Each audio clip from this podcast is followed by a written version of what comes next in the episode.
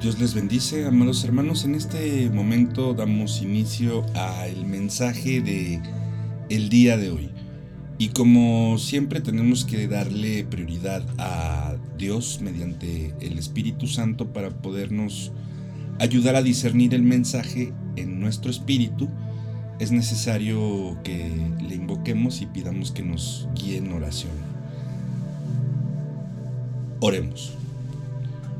Bendito Padre Celestial, en esta mañana venimos aquí delante de ti para pedirte, Dios de gloria y de victoria, que seas en este momento el invitado de honor para que con tu Espíritu Santo podamos discernir el mensaje a través de nuestro espíritu y que también el amado Señor Jesucristo sea nuestro invitado de honor para que nos pueda dar la fortaleza física y espiritual que necesitamos, así como la intercesión hacia el Padre, así como para que podamos a través de estas oraciones, Señor, pedirte que si hemos fallado o hemos incumplido en algo que tú nos has indicado en alguna instrucción, que nos dé, Señor, la sabiduría para poder corregirlo y así comprender que el mensaje de este día con respecto a la iglesia de Pérgamo está planteado o basado en un esquema donde nos es necesario, Señor, comprender que el liderazgo y la toma de decisiones en muchos contextos dentro de tu iglesia y específicamente dentro de las organizaciones a las que representamos, muchas de las veces eh, necesitamos, Señor, líderes que tomen de alguna manera la responsabilidad para poder guiar adecuadamente a cada una de tus ovejas, Señor. Pero también debemos comprender, Padre Santo, pues que el hecho de participar y de ser líderes no quiere decir que estamos eh, pues autorizados a, gobernar de una u otra manera eh, en tus iglesias, Señor, como familias sino que nosotros como pastores tenemos que ser quienes lleven al rebaño, Señor, porque sabemos perfectamente que todo para ti tiene una orden y una estructura. Por ello, Señor, te damos a ti el primer lugar en este momento y vamos a cederte, Señor Jesucristo, el lugar de honor, como lo hemos mencionado, para que podamos entender el mensaje de la iglesia de Pérgamo. Te damos gracias, Padre bendito, en el precioso y poderoso nombre de nuestro Señor y nuestro Salvador Jesucristo. Amén. Muy bien, hermanos, pues hemos escuchado entonces ya en el inicio o la introducción de la oración. El, título del mensaje de este día está planteado dentro de una serie y es a la iglesia de Pérgamo, que son siete iglesias a las que el apóstol Juan a través de su tinta, pero inspirado directamente por nuestro Señor Jesucristo, le entrega un mensaje para cada una de estas siete iglesias. Y el mensaje de hoy es para la iglesia de Pérgamo. Como siempre lo hemos planteado, amados hermanos, vamos a especificar que el mensaje sí, tiene un contexto físico, palpable, individual en este caso, y de alguna manera eh, podemos utilizarlo para aprender en este día qué mensaje tiene para ti Dios de manera individual, qué es lo que debemos corregir cuando queremos cambiar las cosas en cierto tipo de organizaciones, en este caso como nosotros en la iglesia, pero necesitamos tener un orden y una estructura. Y básicamente, ¿qué es lo que tenemos que enfocar? Recordar que si queremos de alguna manera eh, ser los primeros, tenemos que ser los últimos. Si queremos que la gente de alguna manera nos reconozca por algo, es por nuestro corazón enfocado a servir y ayudar a los demás de manera espiritual o de la manera en que los dones del Espíritu Santo en cada uno de nosotros nos dicta cómo hacerlo. Ahora bien, el mensaje de hoy está planteado o su base escritural o su base bíblica es Apocalipsis 14, perdón, Apocalipsis 2 del 13 al 16. Y repito, Apocalipsis 2 del 13 al 16. Y le voy a dar lectura la palabra de Dios. Dice así. Yo conozco tus obras y dónde moras, donde está el trono de Satanás, pero retienes mi nombre y no has negado mi fe, y ni aún en los días en que Antipas, mi testigo fiel, fue muerto entre vosotros, donde mora Satanás. Pero tengo unas pocas, unas pocas cosas contra ti, que tienes ahí a los que retienen la doctrina de Balaam, que, enseña, que enseñaba a Balac a poner tropiezo ante los hijos de Israel, a comer de cosas sacrificadas a los ídolos y a cometer fornicación. Y también tienes a los que retienen la doctrina de los nicolaitas, la que yo aborrezco. Por tanto, arrepiéntete, pues si no, vendré a ti pronto y pelearé contra ellos con la espada de mi boca. Eh, la situación geográfica o el contexto, como nos lo dicta también la parte de la hermenéutica, que es lo que estamos o hemos estado estudiando estos últimos dos años, nos enseña que tenemos que buscar una localización geográfica, cultural, histórica, y dentro de esta localización geográfica y está está planteado en donde es el Asia Menor. Ahora, pues la parte donde se encuentran la mayor parte de los conflictos actualmente bélicos, donde está Irak y todas estas partes que de alguna manera, pues este mensaje no nos enfoca a profundizar en esta parte, pero pues vamos a entender por esta razón que ahí en esa zona fue donde realmente pues inició toda la vida y es donde las doctrinas abrámicas como el Islam y el cristianismo, digámoslo de alguna manera, eh, pues convergen unos contra otros. Así entonces comprendemos que en ese momento estaba situada ahí la ciudad de Éfeso más o menos hasta el año 133 antes de Cristo. Este lugar fue capital del Asia Menor, como lo estoy mencionando, está para que ubiques más o menos geográficamente de manera actual. Y fue residencia de los reyes atálidos del 133 a.C. y el rey atálida Eumenes 197 años antes de Cristo al 159 después de Cristo. Y él fue quien fomentó la fabricación y el uso del pergamino en el año 129 antes de Cristo. Se convirtió en capital de la provincia romana. Esta misma fue sede para los templos de Roma y Augusto. El famoso altar de Zeus estaba en la Acrópolis de Pérgamo, donde actualmente este, este altar está actualmente en Moscú. Ahí se adoraba al dios de la medicina, Esculapio, bajo el ritual de las serpientes vivas. Esto es lo que vemos actualmente como la simbología de lo que se representa universalmente la medicina.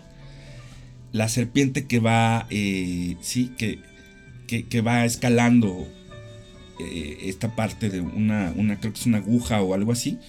Pero pues bueno, se cree que entonces Pablo pudo haber fundado esta iglesia.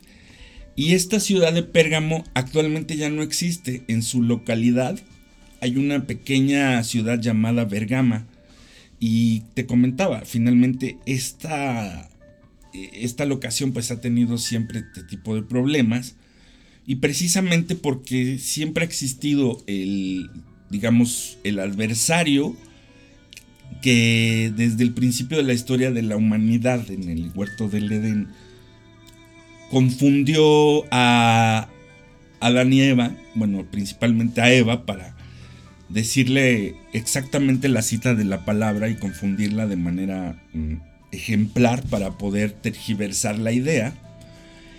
Y así ha sucedido a lo largo de toda la historia. Aquí en este punto vamos a dar también un contexto, digamos, religioso o más bien vamos a comprender un poco la parte de la doctrina de Balaam. Y bueno, no es como si fuese una religión, pero pues sí de alguna manera debemos entender quién era Balaam. Entonces, este personaje puedes leerlo con mucho detalle en números 22 y ahí es donde nos dice cómo el rey de Moab, Balak, intentó que el profeta Balaam, quien Dios le hablaba, maldijera al pueblo de Israel para destruir su efectividad en la guerra y poder vencerlo. En números 25 leemos que los israelitas pecaron contra Dios y como consecuencia Dios envió su juicio contra ellos, donde 24 mil murieron. Entonces, ¿qué originó esto? Podemos ver que hay una estrategia ahí. Balaam quería que Dios se airara contra el pueblo de Israel y así le aconsejaba al rey Balak que tomara algunas de las mujeres más hermosas de su reino para, para, inducir a los hombres de Israel a hacer prácticas inmundas e idólatras. Entonces, Balaam sabía que si los israelitas adoptaban las costumbres paganas de Moab, Dios no, no los bendeciría como lo había hecho. Y fue justo lo que sucedió los israelitas permitieron que los paganos los influenciaran. Entonces vamos a ver en la cita bíblica, en el verso 1, dice la palabra de Dios ahí que habla sobre el que tiene la espada aguda de dos filos, que dice esto, en el verso 1. Y esta espada aguda de dos filos habla de juicio. Y cuando es una espada de dos filos, pues vamos a recordar, como dice la palabra, que la, es la, la palabra de Dios que tiene un efecto para profundizar y cortar siempre lo que deba ser. Esto lo puedes ver en el verso 16. En segundo lugar, entendemos que esa espada aguda como lo había mencionado, significa la palabra de Dios. Esto lo ves también en Apocalipsis 1.16. Y en tercer lugar, entendemos que esa espada aguda representa también la autoridad y el señorío de Jesús sobre las naciones. Esto te lo dice con un mejor fundamento Apocalipsis capítulo 19, versículo 15. En segundo lugar, dice, yo conozco tus obras y dónde moras, pero retienes en mi nombre, pero perdón, retienes mi nombre y no has negado mi fe. Esto lo dice el verso 13. Así comprendemos, amados hermanos, que toda obra pequeña o grande, en ese momento que lo está viviendo el apóstol en conjunción con porque lo está, lo está, digamos, pasando en ese momento, ¿verdad? En, en, espíritu. Y nuestro Señor Jesucristo le está mostrando que el Señor tiene por conocimiento de todas las obras, de todas las iglesias, de las siete iglesias, de los mensajes que estamos tocando. Hoy estamos en el tercer mensaje. Si quieres escuchar los anteriores, puedes con toda calma una vez que termine esto, buscarlo en el sitio o en la página web que tenemos de Vida Nueva, vida nueva en Cristo.net. Entonces, estos mensajes van ligados a estas siete iglesias, las siete iglesias que sí son una congregación, pero también habla de cada uno de las, de, las personas o las personalidades de cada uno de los seres humanos que actualmente es donde mora el Espíritu Santo. Ya no es necesario entender que cuatro paredes o, que un templo como, como lo mencionábamos, ¿verdad? Incluso desde el Antiguo Testamento y hasta estos periodos donde pues ya no podíamos asistir a estos templos o a estas iglesias. es cuando debemos comprender que en Corintios el apóstol Pablo nos enseña que la iglesia eres tú y soy yo, es decir, ya como individuos, pero también pertenecemos a este cuerpo que es nuestro Señor Jesucristo y es a quien debemos nosotros alinearnos absolutamente y tener este esquema jerárquico donde debemos entender pues que el Señor observa detalladamente a todas y cada una de las personas que integramos esta iglesia de nuestro Señor Jesucristo y a la vez también a cada una de las iglesias como denominaciones y como organizaciones internacionales que deben llevar a cabo las actividades necesarias. Así entonces la iglesia de Pérgamo se ubicaba o se encontraba donde estaba el trono de Satanás. Entonces, en sentido religioso y moral, Satanás tenía ya corrompida la ciudad de Pérgamo como la mayor parte de las acrópolis y de ahora las ciudades capitales del mundo. Si ustedes se fijan, inclusive también en Israel eh, en algún momento llegaron a nombrarla la capital del homosexualismo a nivel internacional. Imagínense de qué manera estamos hablando en el dominio de Satanás, en o sea, que es el príncipe de este siglo, ¿verdad? Entonces, el punto importante de esto, como una eh, palomita de bien hecho, es que la iglesia de Pérgamo retenía el nombre de Cristo, o sea, que la congregación se había identificado y no habían cambiado su doctrina, como lo vimos en el mensaje de ayer, que fueron bombardeados seguramente también con el contexto judaizante de regresar a las leyes, pero retuvieron realmente la doctrina y el nombre de nuestro Señor Jesucristo.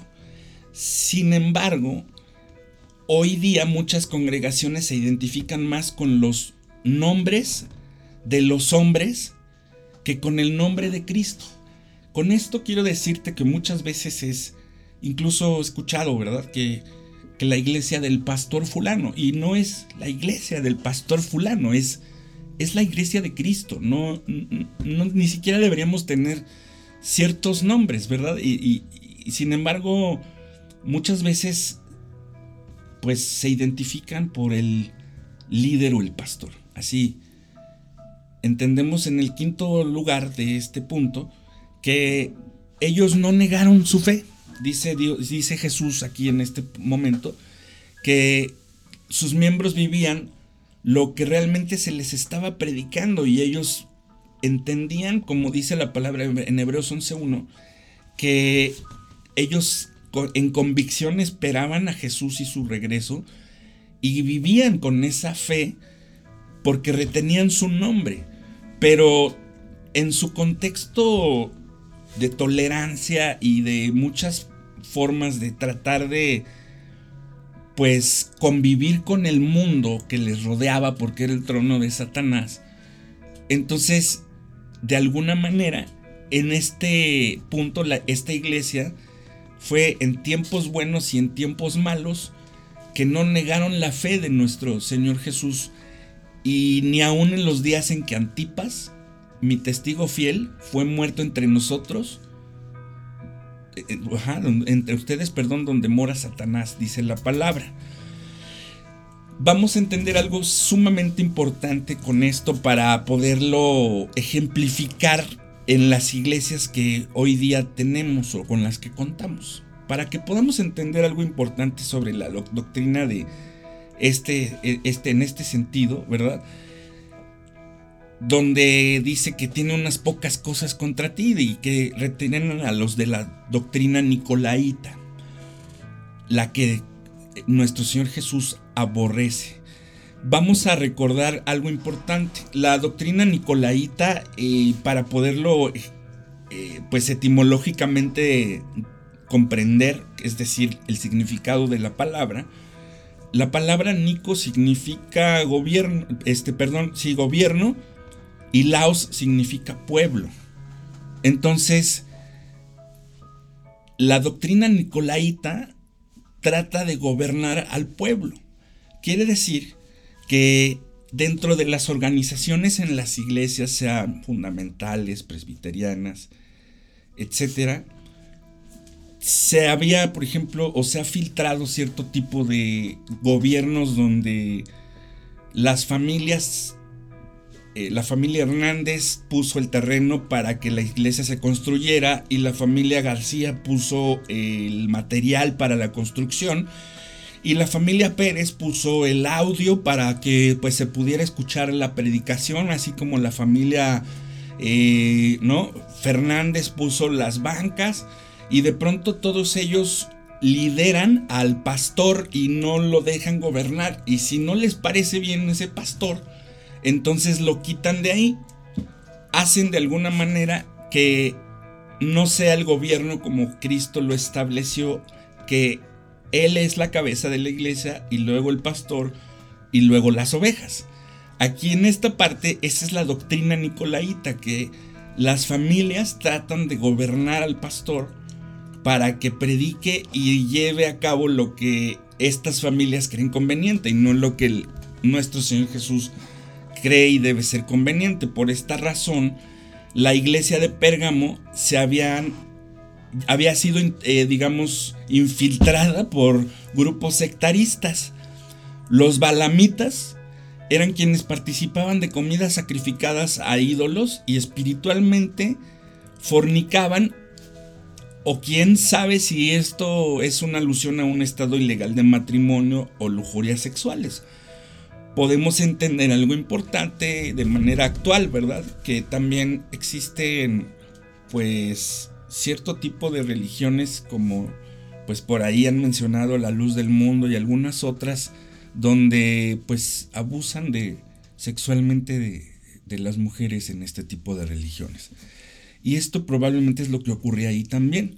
Los nicolaitas apelaban a una jerarquía clerical y a un formalismo eclesiástico, o sea, que ellos querían gobernar dentro de los liderazgos que tenían, como lo he mencionado.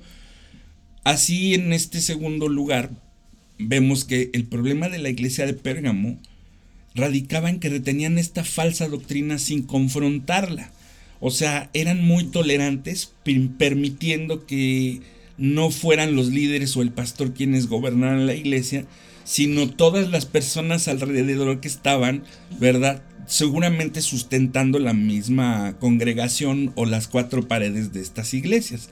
Así que ellos enmudecían porque sí muchas veces pues nos podemos topar con cierto tipo de personas, ¿verdad? En lo particular alguna vez me tocó una hermana que pues de Estados Unidos que había pues recibido a Cristo y sus negocios eran pues pues vender cierto tipo de mercancía que allá en Estados Unidos es legal, pero aquí en México no. Y ella pretendía que las ganancias de esta empresa pues tuvieran un recorrido a ayudar a los pobres o a los necesitados aquí en México a través de la Iglesia Vida Nueva en Cristo México. Sin embargo, eh, pues no podíamos de alguna manera recibir esto si la hermana trataba de gobernar la iglesia, pues tomando decisiones que pues al final recaen sobre el pastor o el líder que tiene que hacer este tipo de decisiones y no de este tipo de hermanos que pues dicen en algún momento pues es que yo he ofrendado mucho a esta iglesia y pues yo creo que si yo me voy de esta iglesia porque usted me está disciplinando, pues ya no voy a comprar tal o cual cosa o a donar tal y cual situación. Y efectivamente, pues muchas de las veces, y sobre todo hoy día que hay mucho debate alrededor de que se deba o no entregar el diezmo a las iglesias. Claramente la palabra dice que Dios ama al dador alegre y que finalmente pues cada uno da como ha propuesto en su corazón, ni es por tristeza ni es por necesidad. Entonces debemos entender como líderes en las iglesias que aun cuando una persona pueda estar dando el diezmo o muchísimo ingreso a la, misma congregación, no por esa razón ellos deben gobernar la iglesia. Quien debe gobernar la iglesia es Jesucristo a través de su pastor y el pastor debe estar totalmente apegado a la palabra de Dios. Así es como nuestro amado Señor Jesús en este punto del mensaje nos dice a todos y cada uno, de manera individual y de manera grupal a cada una de las iglesias, que podemos también estar representadas. Hay bautistas, hay presbiterianos, hay carismáticos pentecostales, pentecostales neopentecostalistas, hay infinidad de divisiones dentro de este contexto. Pero lo más importante es comprender lo que Dios tiene para ti en este día. Y dice así nuestro Señor Jesús. Por tanto, arrepiéntete, pues si no vendré a ti pronto y pelearé contra ellos con la espada de mi boca. Vamos a ver y a desglosar esta parte. Primero, esta situación doctrinal tiene que ser corregida, o sea, arrepiéntete. La palabra arrepentimiento o metanoia, que está en griego, es definición o su definición está planteada en que debes cambiar de mente, cambiar tu mentalidad. Y hemos dicho en infinidad de mensajes, pero pues vamos a repetirlo porque la palabra de Dios es viva y eficaz y es más cortante que una espada de doble filo y penetra hasta lo más profundo. Así que para que llegue hasta lo más profundo de tu mente, dice la palabra de Dios, ¿verdad? Que debemos arrepentirnos verdaderamente. Entonces, para poder arrepentirnos debemos cambiar nuestra mentalidad. Y cambiar nuestra mentalidad nos lleva a enfocar específicamente el, el siguiente versículo, Romanos 12.2 dice que, debemos, que no debemos conformarnos a este siglo, que no debemos ser parte de esta mentalidad, debemos cambiar nuestra mente y cambiar nuestra mente es cambiar esa programación que la cual nos ha llevado hasta este punto, hasta este momento. Como yo te mencionaba, en algún momento llegué a estar en una iglesia donde cierta familia gobernaba al pastor e incluso lo quitaban y lo sancionaban y no le pagaban si llegaban cinco minutos tarde el pastor a dar su predicación. Este tipo de doctrina no le agrada a nuestro Señor, pero más allá que sea una doctrina, también debemos saber esto, que en los postreros días vendrán tiempos peligrosos, porque habrá hombres amadores de sí mismos, avaros, vanagloriosos, soberbios, blasfemos, desobedientes a los padres, ingratos, impíos y sin afecto natural, hombres implacables, calumniadores, intemperantes, crueles, aborrecedores de lo bueno, traidores, impetuosos, infatuados, amadores de los deleites más que de Dios, que tendrán apariencia de piedad, pero negarán la eficacia de ella. A esto se evita. Esto lo dice la palabra en 2 de Timoteo 3 del 1 al 8. La condición nicolaita es un cáncer espiritual que se propaga y envenena las células creando tumores hasta que extiende por todo el cuerpo si no se elimina. Dice la palabra de Dios que más vale que puedas entrar al cielo sin una mano Casualmente nosotros pensamos que aquí Jesús se está enfocando específicamente en un contexto físico. En un contexto espiritual estamos hablando de que cierto tipo u organización de cierto tipo de miembros que a veces están confundiendo a la Grey es que debemos entonces tomar cartas en el asunto y arrepentirnos y confrontar con de nuevo, como dice la misma palabra, para poder destruir estas doctrinas que se están infiltrando en nuestras iglesias y que naturalmente han confundido a muchos de nuestros amados hermanos. Por lo tanto, Dios le dice a sus verdaderos ministros que estemos completamente velando en todo tiempo, predicando la palabra, instar a tiempo y fuera de tiempo. Debemos redarguir Debemos reprender y exhortar con toda paciencia y sobre todo con el denuedo y la doctrina que Dios nos ha establecido en su palabra, porque vendrán tiempos donde ya no se sufrirá la sana doctrina. Vemos entonces, en segundo lugar, que esto ya es algo que tenemos que hacer hoy día. Es algo que nuestro Señor Jesucristo nos está diciendo, pues si no vendré a ti pronto, y los juicios de Dios vienen más pronto de lo que tenemos nosotros en mente. En tercer lugar, vamos a entender algo importante. No podemos ser indiferentes a la iglesia. El Señor va a tomar acción sobre esto y peleará contra ellos con la espada de mi boca, dice la palabra de Dios. Quiere decir que estamos entonces viviendo momentos sumamente complicados y donde tenemos que entender algo sumamente importante.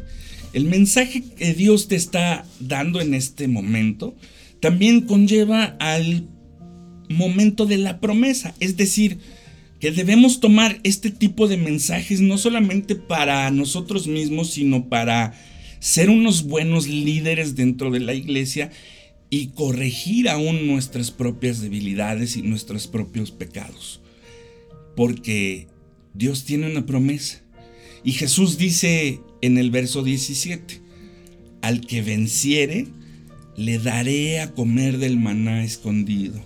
Y le daré una piedrecita blanca y en la piedrecita escrito un nombre nuevo, el cual ninguno conoce sino aquel que lo recibe.